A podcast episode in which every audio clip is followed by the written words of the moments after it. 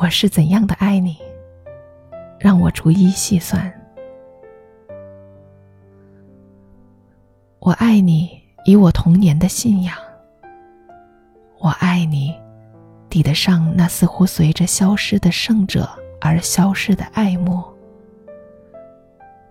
我爱你，以我终生的呼吸、微笑和泪珠。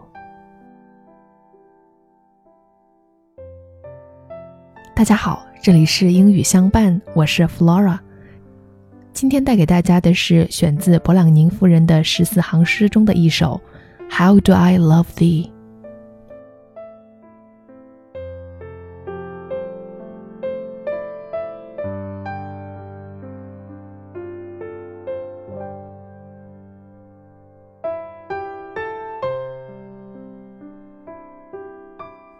How do I love thee?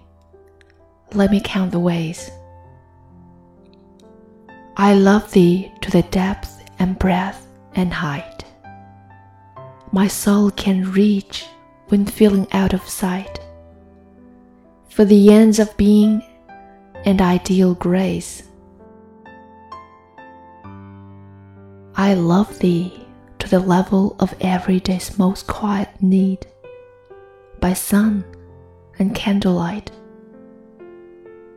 I love thee freely as men strive for right. I love thee purely as they turn from praise. I love thee with a passion put to use in my old griefs and with my childhood faith. I love thee with a love I seem to lose with my lost saints.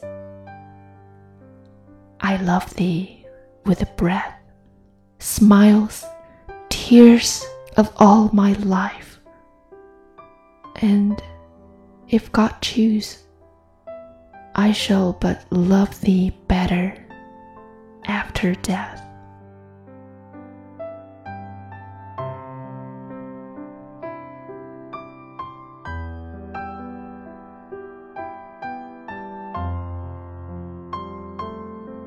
感谢收听英语相伴，我是 Flora，咱们下期见，拜。